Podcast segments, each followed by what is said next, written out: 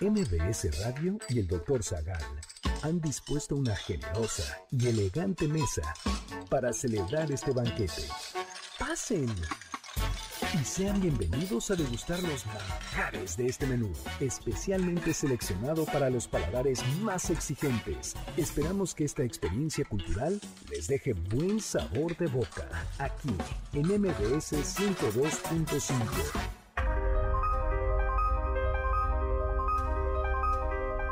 fue la única motivación para atacar Troya? ¿Realmente fueron solo 300 espartanos los que se enfrentaron a Jerjes? ¿Cuál es considerada la batalla más corta de la historia? ¿Puede un perro iniciar un conflicto armado? ¿Quién fue conocido como el Manco de Lepanto?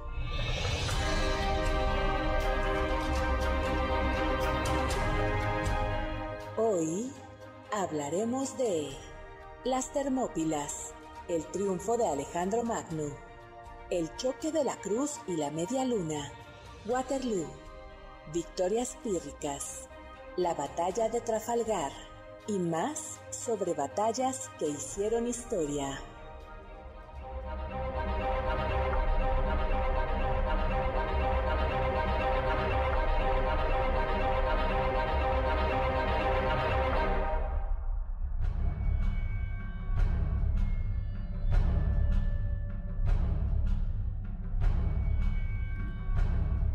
Grita. Devastación. Y suelta a los perros de la guerra.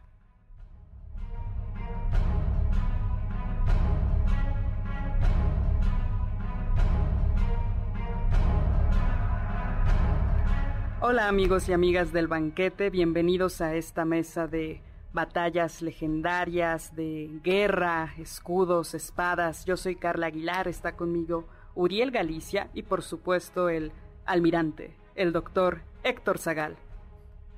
Hola, hola Carlita, Uriel, bienvenidos, muchísimas gracias por esta bienvenida. soltado los perros de la guerra, ¿no? ¿De dónde salió esa cita, querida Carla? Esa aparece en la tragedia de Julio César de Shakespeare y es cuando Marco Antonio habla sobre cómo vendrá la sombra vengadora de Julio César y gritará eso para vengarse de sus asesinos. Ah, muy, muy, muy, muy buena cita. Pues muy bien, bienvenidos amigas, amigas del banquete, como decía Carla, yo soy Héctor Zagal y hoy vamos a hablar, va a ser solo como un tentempié de grandes batallas, de batallas que cambiaron la historia. ¿Tú cómo has estado, Uriel? Yo he estado bastante bien, doctor. Este, justo acabo de, me acaban de dar mi última calificación del semestre y pues al parecer todo marchó muy bien.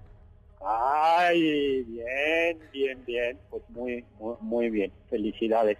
Bueno, pues eh, vamos a comenzar cuanto antes, estamos en vivo 5166125, mi Twitter arroba hzagal, zagal con Z, y vamos a enviar saludos, porque ya hay gente que está desde hace rato. Está por ahí eh, Marco Antonio Oficial, y eh, Saludos. que nos esté escuchando y dice, doctor Zagal, ¿qué consejo le daría a alguno de los líderes de los grandes batallas de la historia y por qué o para qué? Fíjate que un consejo es, ah, hay que prepararse para la victoria, pero también para la derrota.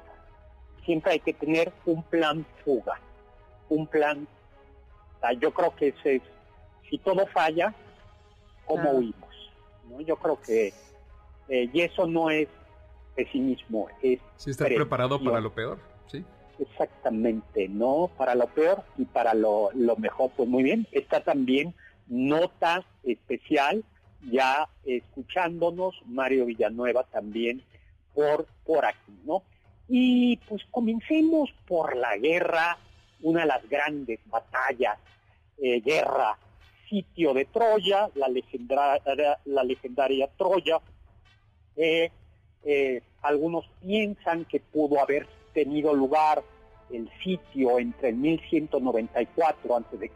hasta el 1184 a.C. Lo recuerdo como si hubiese sido ayer. ¿Pero usted dónde eh, estaba, doctor? ¿Junto a los saqueos o defendiendo Ilión? Eh, no, no, yo, yo estaba junto con los troyanos. estábamos junto con, con los troyanos, pero alcancé a huir con Eneas. Al frente de la batalla estaba el doctor. No, no, no, yo no, yo. yo Él nada más dijo al ataque y ya se fue corriendo. No, yo decía luchen, luchen.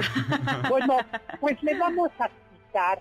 Eh, la leyenda dice que eh, el príncipe troyano Paris, Agandaño, esa es la verdad, raptó a la esposa de Menelao y ese rapto provocó que Menelao, rey de Esparta y hermano de Agamenón, eh, fueran por, por la esposa y por la cuñada en unión de todos los helenos a Troya. Hasta ahí parece una historia de amor. Pero no, mi querido Uriel, tú que todavía crees en el amor, has de saber que no, que, que el amor no lo mueve todo.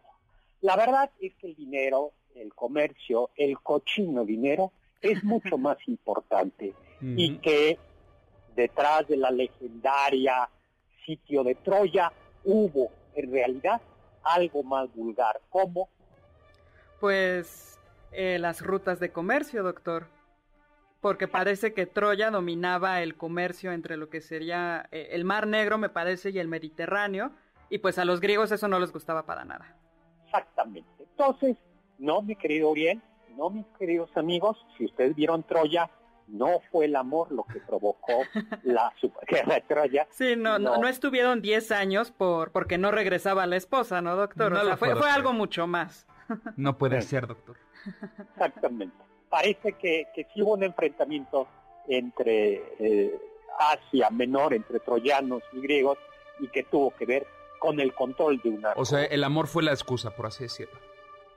Si es que existió el Yo te voy a rescatar, querida, pero también me quedo con tus rutas comerciales. Pues sí, ya de paso. Ya de paso. Pero doctor, es bonito porque la, la Iliada justo de Homero es este, bueno, uno de los grandes relatos de una guerra, ¿no? De, desde todas sus vertientes, la parte más trágica, pero asimismo la parte más, más honrosa, ¿no? Que estos grandes discursos sobre por qué se va la guerra y por qué valdría la pena morir. Exactamente, ¿no? Exactamente, es un texto que de verdad les animo a que lo, lo lean. Es, yo sugiero comenzar siempre por la Odisea, que es como más amable. Es yo creo que el gran texto de literatura fantástica de Occidente, y luego lean la, la. Pero vayamos ahora al 490 antes de Cristo. Estamos en una playa, pero no amigos, no estamos tomando el sol, no estamos de vacaciones. Estamos en la playa de Maratón a 41.8 kilómetros de la ciudad de Atenas. El rey de Persia, Darío, eh, eh, molesto porque las ciudades griegas eh, del continente, Atenas entre ellas, habían ayudado a que los jonios que vivían en Asia Menor, hoy Turquía, se rebelaran contra el imperio persa, el rey Darío dijo, ah, sí, pues ahora voy contra ustedes.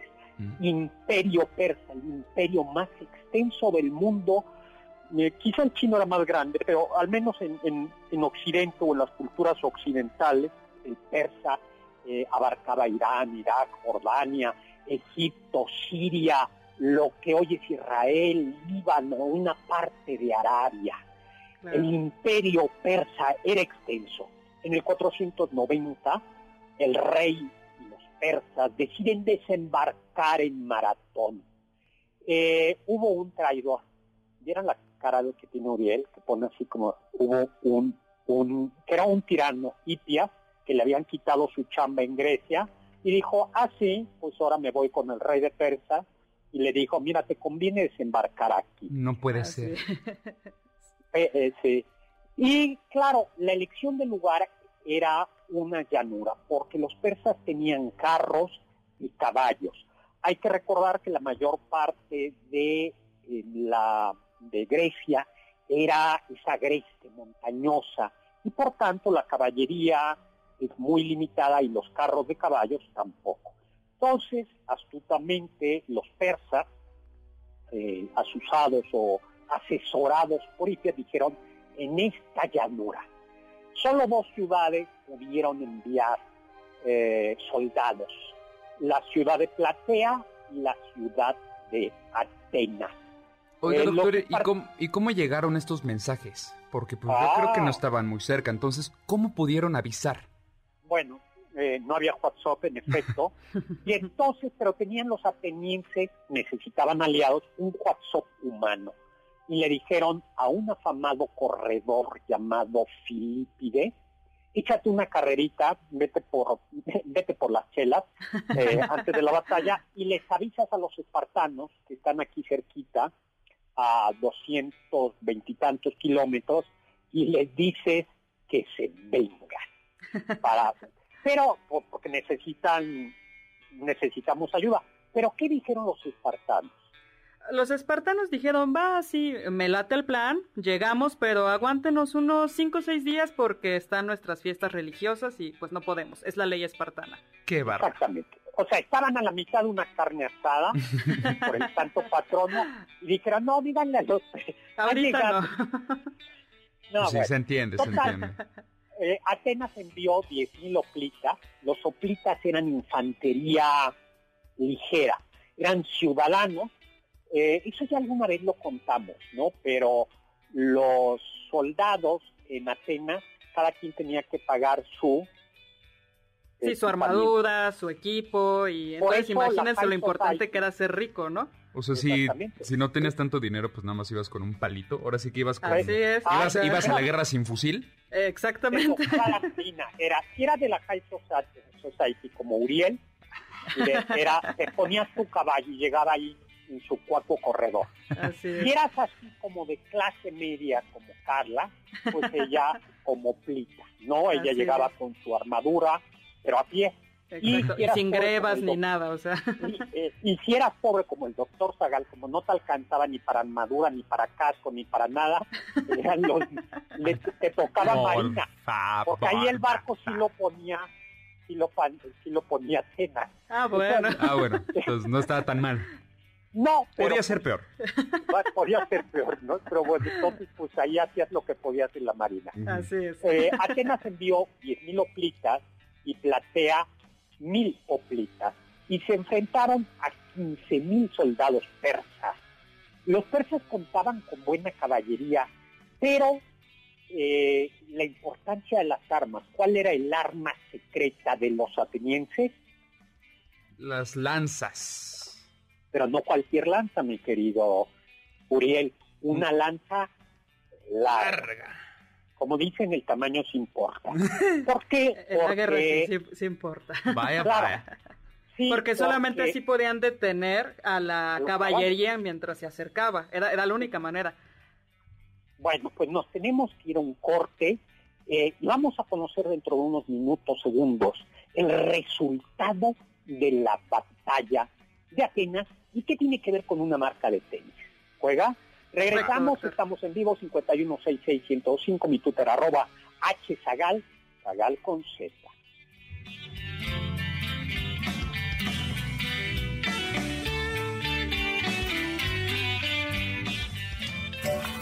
Del diccionario del doctor Zagal.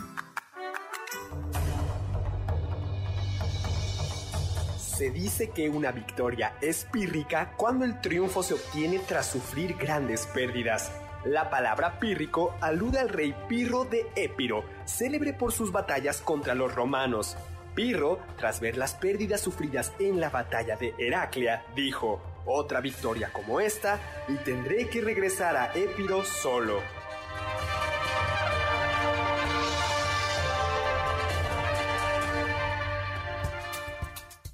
¿Quieres felicitar al chef por tan exquisito banquete? Llámale al 55 51 66 1025 en MBS 102.5. ¿Quieres contactar a los ayudantes del chef? Puedes escribirles en Twitter, arroba Carla Paola-AB, Pablo Alarcón, arroba Pablo Alar, Héctor Tapia, arroba Toy Tapia.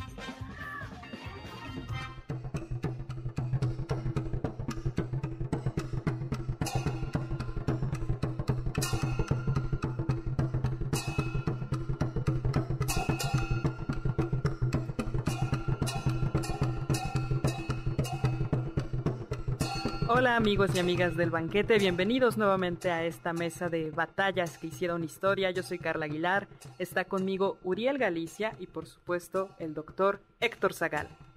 Y estamos contentísimos de estar con ustedes. Oye, qué bueno que estamos en semáforo verde, pero en la Ciudad de México, pero por favor, semáforo verde no quiere decir bajar la guardia, hay que cuidarse, sana distancia, eh, los que no estén vacunados se pueden enfermar, los que estamos o que estamos medio vacunados también nos podemos enfermar. Hay que hay que cuidarse y como siempre, además, pues mañana es día de elecciones, hay que salir a votar los ciudadanos mexicanos. ¿Tú eres ciudadano mexicano, Uriel Galicia? Sí, y hasta me tocó ser funcionario de casilla, doctor. Soy tercer escrutador.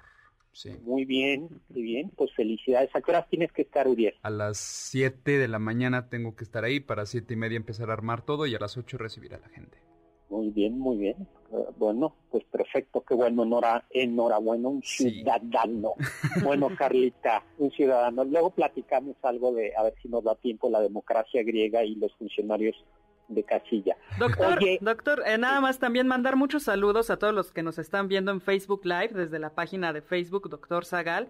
Muchísimos saludos, gracias por acompañarnos en esta transmisión en vivo.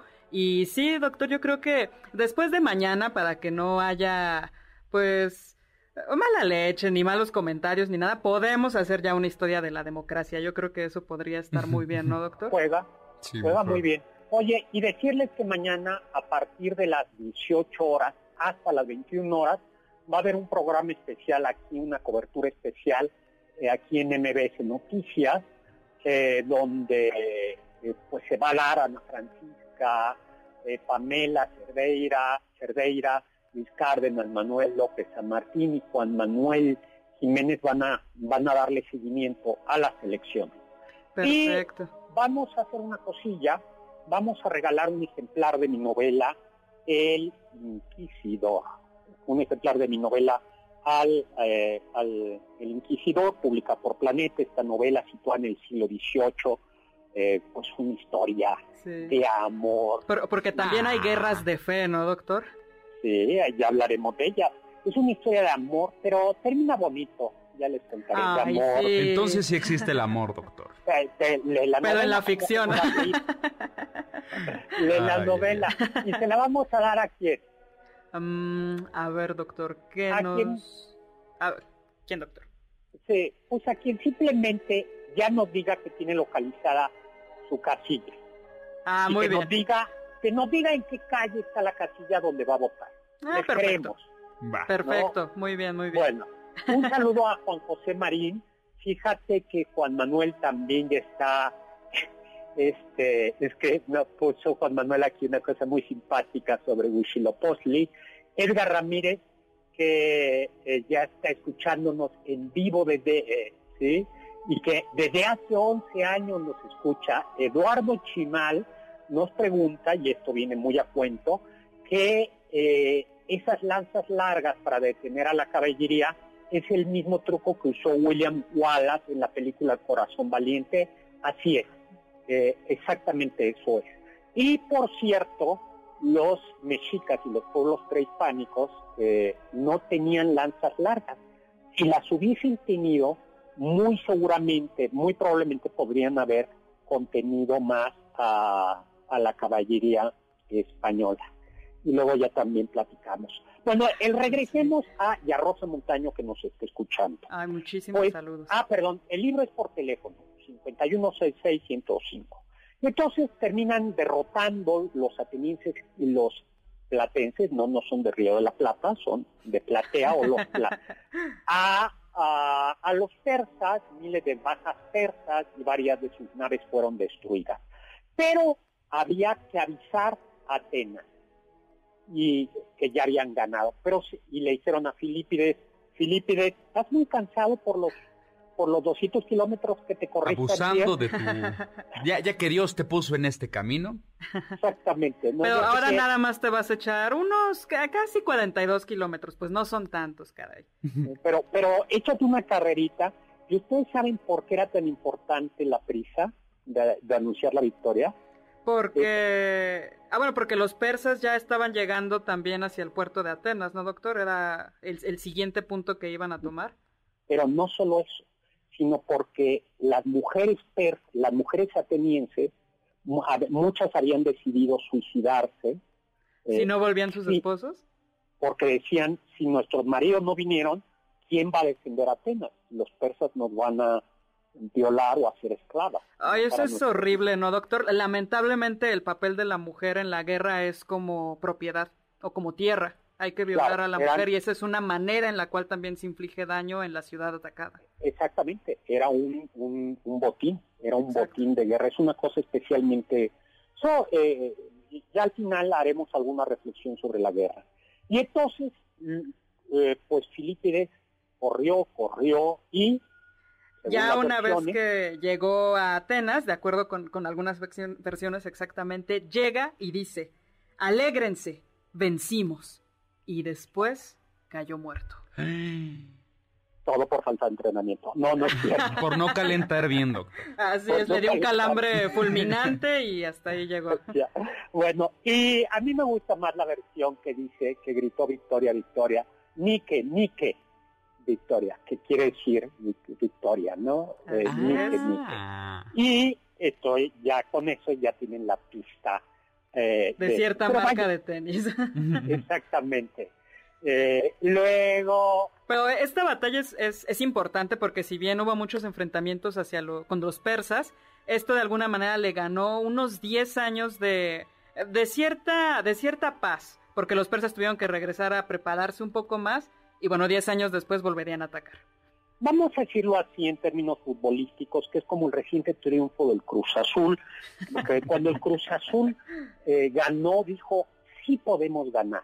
Y la batalla de Maratón le devolvió la esperanza a los griegos. Ah, ¿A quién le ibas? Tú, eres Ame, ¿no? yo soy Águila, doctor. Uy, el productor de este programa. Bueno. Pero ya lo merecían ya. Ah, yo creo que gran parte de México estaba con el Cruz Azul ese domingo. Yo la verdad sí lo estuve. Sí, en mi casa, alrededor de mi casa hubo, se comenzó a sonar como si hubiera triunfado la selección nacional. Sí fue como muy tierno eso. sí, sí. Oiga, doctor, eh, yo le tengo una pregunta rapidísima. Eh, supongo que esta categoría de carrera se llama maratón por este evento. Exactamente. ¿Cierto? Pero el juego de mesa, ¿por qué se le llama así? Justo porque también es por una competencia larga. Y por los kilometrajes, ¿no? O sea que 10, 20, 30, 40. Exactamente. Oh. ¿Hablamos de la batalla de Termópilas o nos pasamos a la siguiente, Carla? Pues hay que decir al menos que no iba Leónidas, el rey de Esparta, acompañado únicamente por 300 espartanos. Estos 300 espartanos eran los de élite, por así decirlo, y los escogió eh, con la condición de que tuvieran hijos porque así si morían no se iba a perder ningún linaje espartano. O sea, como quien dice, eh, a ver Uriel, si tú hubieras sido espartano, ¿Leónidas te hubiera escogido para ir en batalla o no? Viendo tu respuesta porque te está escuchando tu mamá. No, no, no, no, Que yo sepa, no, doctor. No, no, un no seguro, no, un no, firme. Pero, por ejemplo, a mi padre, a mi padre sí le, habría, sí le habría tocado ir a la guerra. Sí, porque ya estaba el Galicia. Ya estaba el Galicia aquí. Asegurado. Pues sí, es una batalla que se presenta entre Jerjes y los espartanos y que en realidad lo importante era ganar tiempo en esa batalla. Así es. Eh, no eran, no, no eran solo 300 espartanos, sino también iban ílotas, que eran esclavos o siervos, 900 ílotas, siervos espartanos, y además también había eh, una tropa de apoyo de 3.000 hombres eh, no espartanos, ¿no? La importancia es que esta batalla pues le dio eh, tiempo al resto de, eh, de, Grecia para poder enfrentar. y por favor, si ven la película Los 300, no, los espartanos no luchaban sin camisetas, sino llevaban una armadura chiquita, pero llevaban una armadura.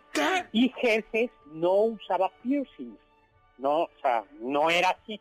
Y probablemente tenía barba, ¿no, doctor? Sí, seguramente tendría, tenía una barba chirrichada y larga. Entonces Leónidas no pateó a nadie hacia un pozo diciendo esto es Esparta. No, de hecho dicen que eso sí, los ah. embajadores que enviaron los persas para pedirle a los atenienses y a los espartanos dennos tierra y agua, demandando su total sumisión. En, en Atenas lo lanzaron por un risco y en Esparta sí lo lanzaron a un pozo. No. Pero eso fue, eso está mal hecho, porque justo un pacto de, es que... La hospitalidad, ¿no, doctor?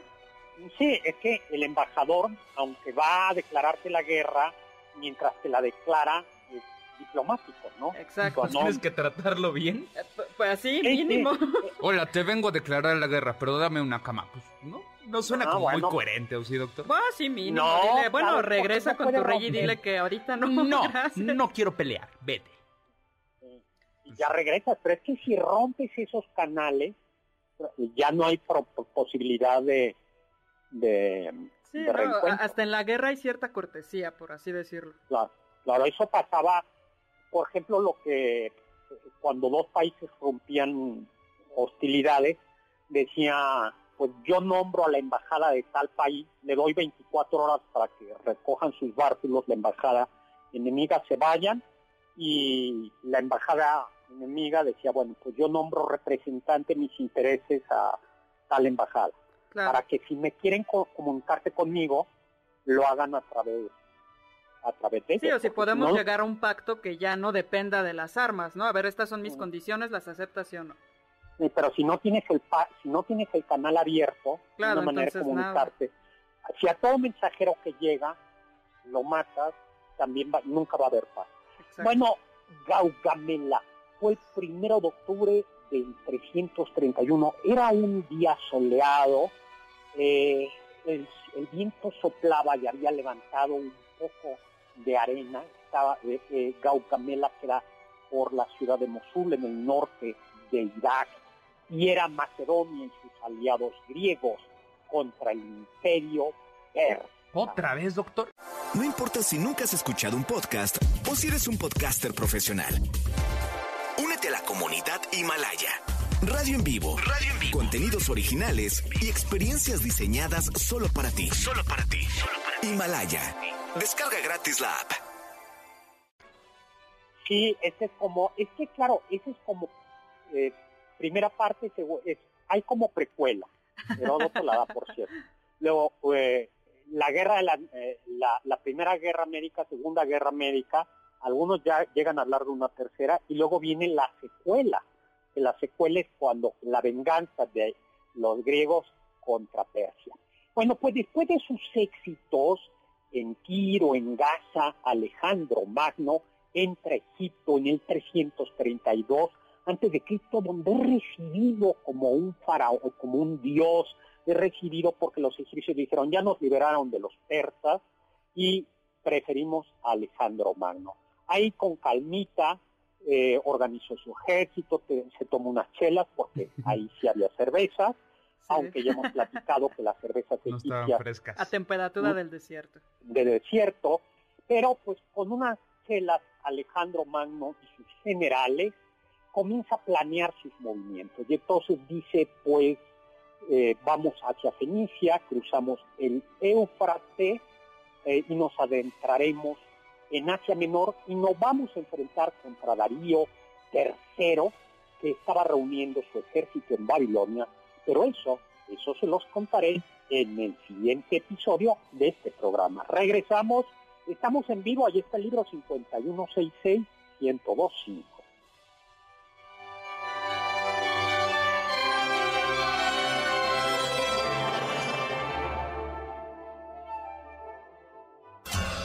Los sabios dicen. La guerra es padre y rey de todos. A algunos ha hecho dioses y a otros hombres, a unos esclavos y a otros libres. Heráclito.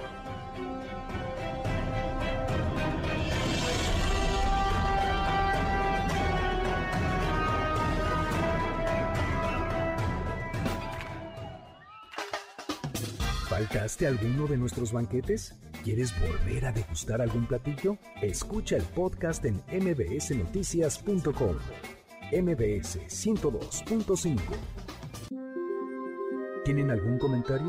Pueden contactar al chef principal, el Dr. Zagal, en Twitter, arroba hzagal.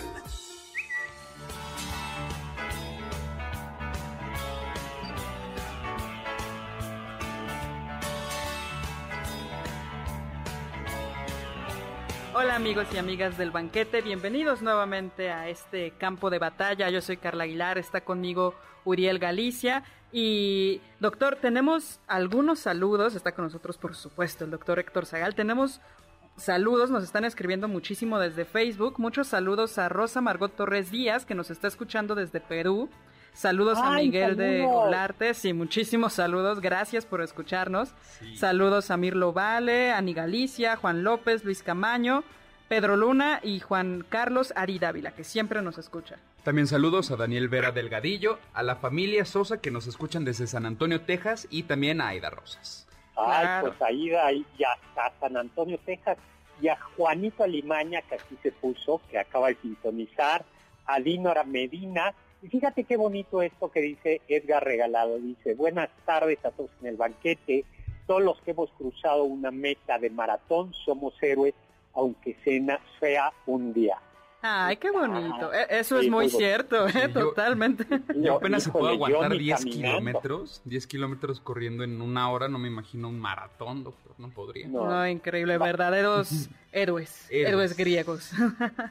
doctor, también le mandamos muchos saludos a Sofía Segovia que nos que dice que le ha encantado el libro del Inquisidor que se ganó y pues que le encanta y nos manda muchos saludos. Gracias, gracias. Es, es una gran novela, ¿eh? Y bueno, ya tenemos ganadora de un ejemplar del Inquisidor, a María del Carmen Cifuentes Rodríguez, que nos escribe desde la Ciudad de México. Muy bien, ya tiene localizado. Te llevaste la novela del Inquisidor y vamos a dar otra novela del Inquisidor. Eh, ¿A quién se la damos? A quien... A quien ah, nos diga quién es el contrincante en el juego del maratón en el juego de mesa? ¿Contra ah, quién se juega? muy bien, muy bien, padre, padre. Muy bien. Al teléfono. Ajá. Al teléfono 5166-1025. Exactamente, se va a llevar otra ejemplar de mi novela El Inquisidor a quien nos diga quién es el adversario, el contrincante en el juego de eh, maratón. Bueno, pues en esta batalla, eh, en esta batalla, eh, Alejandro Magno, ya me, me, voy a saltar un poco, lo, lo que hace, se cuenta que Darío III contaba con 100.000 hombres, de los cuales 40.000 eran de caballería. En cambio, Alejandro Magno contaba con 47.000 hombres, 37.000 de falanges. Ya le dedicamos un programa a esto, ¿no? Eh, explicar cómo funcionaban las falanges. A mí me gustaba poner el ejemplo cuando comenzó la pandemia de que la lucha contra la pandemia tiene que ser como una falange, porque el secreto era la falange, era que todos se cuidaban y si fallaba uno, fallaba todo, pero era como, como una coraza, es como una tortuga de lanzas largas y, escudos, pero tu escudo protegía al de al lado. Bueno, eso ya... Que protegía el corazón de al lado, ¿no? De al lado, sí. Eh, y además podían detener a la caballería, que eso era importante. Luego infantería ligera y 7.000 soldados de caballería. Y si bien el ejército Alejandro sobrepasaba numéricamente al de Darío III, eh, Alejandro por un lado tenía un ejército muy bien entrenado, que ya había luchado, y algo muy importante es que la buena parte de los eh, soldados que luchaban con Darío III lo hacían a fuerza. o sea, más bien odiaban al rey. Así es. Habían sido reclutados a fuerzas y pues ni modo, el jefe se va a pelear y entonces pues ni modo hay que ir. Hay que ir, ¿no? sí. pues ya que... Es que además Alejandro tenía, bueno, o sea, en comparación al imperio persa, que ya eh, resultaba bastante odioso para todos, Alejandro tenía como esta política de llegar y, por ejemplo, reconstruir los templos que se habían perdido en las localidades, respetar de alguna manera las costumbres del lugar. Entonces, era alguien preferido al menos al imperio persa. Exactamente, exactamente. Y es una batalla muy importante porque marcó la derrota de Darío III, rey de los persas, y la caída de luz de uno de los imperios más grandes del mundo. Así es. Pero vayamos ahora al 7 de octubre de 1571 la batalla de Lepanto. Por cierto, hay un coñac que creo que se llama así un brandy. Ah, eh, sí, es, eh, bueno, pero no hay que hacer anuncios. Entonces, eh, se enfrenta el, de un lado el Imperio Otomano contra eh, una se llamaba la Liga Alianza, que era el Imperio Español, los estados pontificios, es decir, el Papa, la República de Venecia, la Orden de Malta, la República de Génova y el Ducado de Saboya. ¿Qué era lo que había pasado? Los otomanos habían extendido ya por África, hacia Menor, el Negro, los Balcanes, y ponían en jaque a España e Italia. O sea, los venecianos, o sea, todo el mundo se dio cuenta, a ver, esto ya no está pasando en el barrio, de, en la colonia de otra ciudad, sino está pasando en la calle de enfrente. Así es, en la esquina ya, ¿no? Porque el Papa parece que, el Papa Pío V parece que ya había, su preocupación era pues que se extendiera el Islam, pero no había logrado que los demás países se unieran en armas para enfrentarse al Imperio Otomano, hasta que el norte de África, que eran tierras que habían sido recientemente ganadas por España, ya estaban en peligro, y los venecianos ya estaban hartos de que controlaran las rutas comerciales es cochino dinero otra vez. Y entonces finalmente el Papa Pío Quito dijo, a ver señores, nos estamos jugando todo, todo, eh, y pues entonces lo que hay que hacer es enfrentarlos. Eh, fue una batalla, eh, se dice que el Papa ordenó que, que se estuviera rezando el rosario en Roma mientras tenía lugar la batalla. Y durante mucho tiempo, el 7 de octubre, se celebró la fiesta de Santa María de las Victorias. Eso es políticamente incorrecto hoy, pero justo la fiesta de la Virgen del Rosario que se celebra el 7 de octubre, se celebra el 7 de octubre en mm. agradecimiento oh, a, que, las tropas católicas cristianas derrotaron eh, al Imperio Otomano y pues al, Islam, ¿no? Exactamente, ¿no? Bueno, el chiste es que don Juan de Austria que era medio hermano Felipe II, porque por ahí Carlos V se había echado una canita al aire, pero pues dijo, reconoció eh, cómo era a, don Juan de Austria, y entonces dijo, pues sí, no es hijo de legítimo matrimonio, pero sí, sí es. Y, ya Felipe II dijo, bueno, pues que él se encargue de, coordinar la, flota, ¿no? Estaba Sebastián de Veniero, por los venecianos, Marco Antonio Coloma por los estados pontificios, 200 galeras y 6 galeazas, que eran como, como unos tanquecitos de guerra, o uno, unos pues buques de guerra poderosísimos. Así es, como jamás se había visto antes, porque lo interesante es que podían disparar desde la proa, la popa y desde los lados, entonces donde pusieran el ojo ahí podían poner la bala. Lo malo era que eran lentos, justo porque eran muy pesados, pero caray, o sea, podías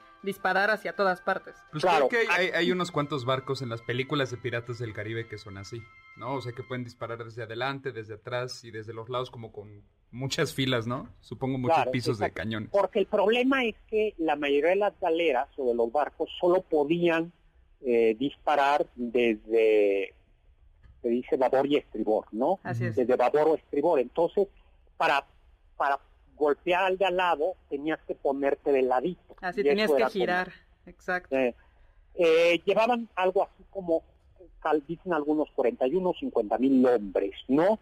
Bueno, el, y del otro lado iba Ali Pasha, también conocido como Ali Baja, eh, favorito del sultán Salim II que llevaba 260 o 300 galeras y 80, 80 mil hombres. Bueno, pues el caso es que eh, pues fue, murió en batalla eh, Ali Pasha y fueron derrotados los los, turcos. turcos los además fue muy feo, ¿no, doctor? Porque murió por un por un disparo lo decapitaron y la cabeza de Ali Pasha fue puesta en una pica de manera muy humillante, pues. Claro, eso no se hacía, ¿no? Exacto. Eso, no, no, no se hacía. Pues eh, hacia, nos vamos, nada más les cuento que hacia las 4 de la tarde había perdido 150 galeras la tropa turca y regresamos para seguir hablando sobre grandes batallas que cambiaron la historia. Yo soy Héctor Zagal.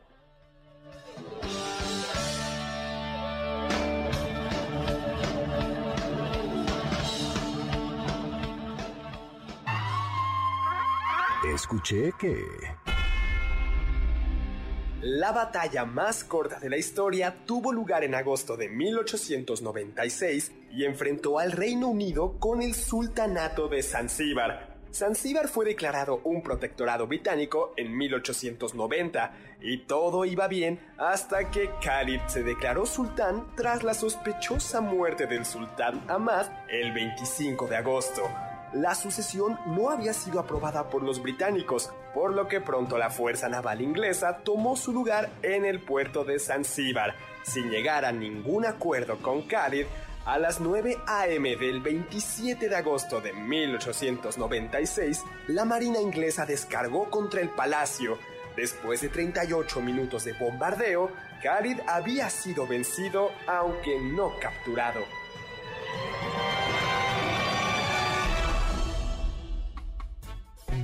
Contacto con nosotros en nuestra página de Facebook, Doctor Zagal. Ya volvemos a este banquete después de un ligero entremés comercial. ¿Listos para el siguiente platillo? Quédate con nosotros. Aún hay mucho por picar y la promesa sabrosa, el postre. Hay quien dice que... De entre las muchas razones esgrimidas para iniciar una guerra, hay una que se lleva el premio de la más insólita y quizás absurda. En 1925, las tensiones fronterizas entre Grecia y Bulgaria estaban más o menos controladas.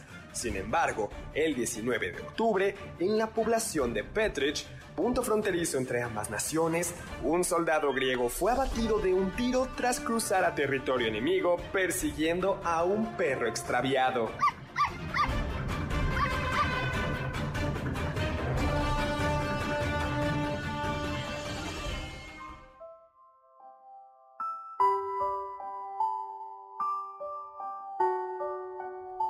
Amigos y amigas del banquete, bienvenidos nuevamente a este campo de batalla. Yo soy Carla Aguilar, está conmigo Uriel Galicia y por supuesto el doctor Héctor Zagal. Hola, pues de regreso, un saludo a Janet Pinkle que nos está escuchando. Eh, nota personal que dice que a ver si hablamos sobre el imperio otomano, un programa completo y hablamos especialmente del sultán Solimán, Solimán el Magnífico. Eh, Ken Junta nos habla de la famosa batalla de Kursk u Operación Ciudadela.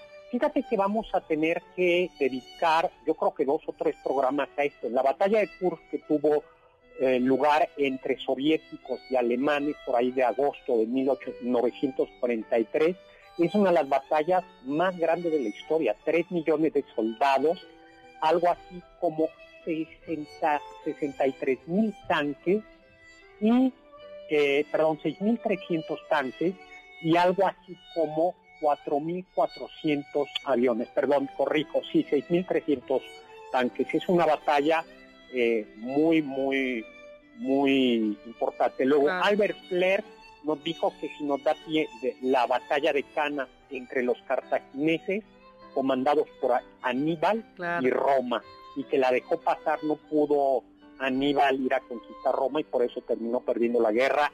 Pues Carlita, Uriel, yo creo que vamos a tener que hacer como parte 1, parte 2 y parte 3. Totalmente, doctor, porque dejamos un programa especial para batallas de la historia de México, las más importantes, y yo creo que también podríamos hacer otro de batallas, de al menos antes del siglo XX, y uno en especial para batallas del siglo XX, porque hasta ahora vamos viendo batallas en tierra, en agua, pero ya para el siglo XX vamos a ver que la guerra también se va a los aires. La batalla de Midway, por ejemplo, es una batalla eh, muy importante desde el punto de vista aéreo. Bueno, la batalla de Lepanto, ya para no hacerles el cuento largo, se calcula que eh, los otomanos perdieron entre 20 y 30 mil soldados y eh, algo muy importante es que las galeras eran llevadas con con remos y eran esclavos cristianos. Y los, eh, la Liga Santa liberó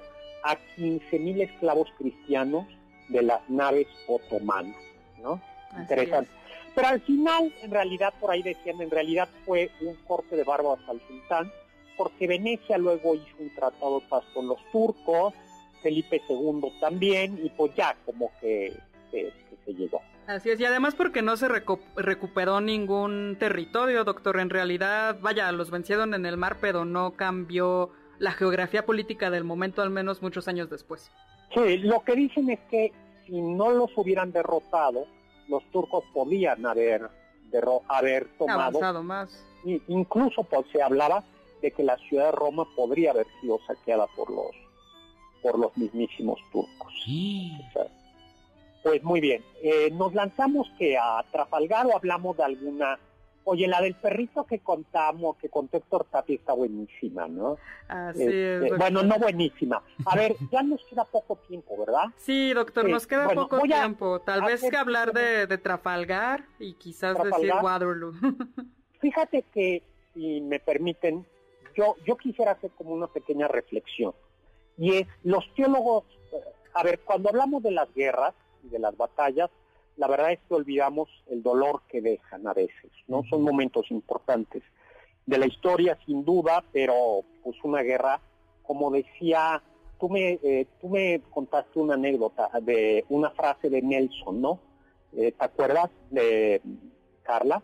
El que dice, solo hay algo más triste. Ah, claro, al margen de una batalla ganada, solo hay algo más triste, y es no, al margen de una batalla perdida, perdón, solo hay algo más triste, una batalla ganada. Exactamente, porque en todas hay, hay muertos, ¿no?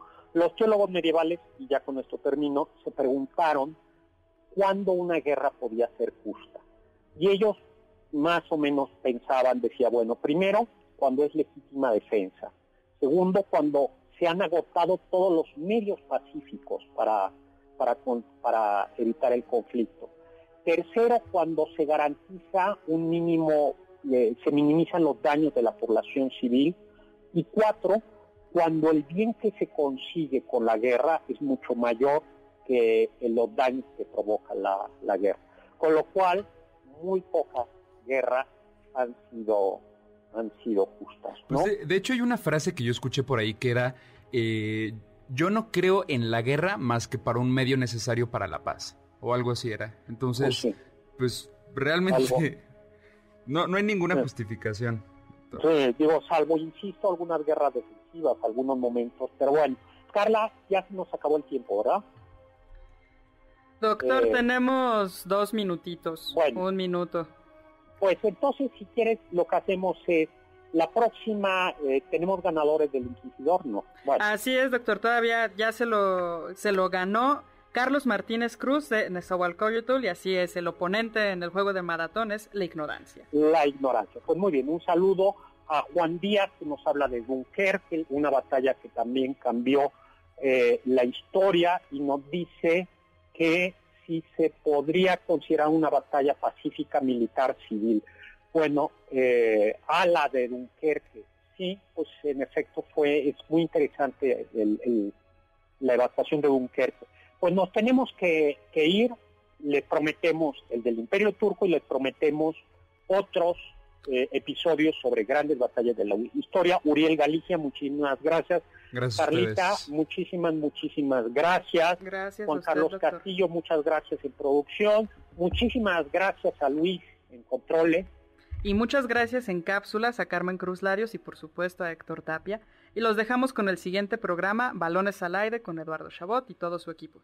Y lo dejamos con aquella gran frase de Immanuel Kant, sapere aude, atrévete a saber, yo soy Héctor Zagal, mi Twitter arroba hzagal, zagal con z.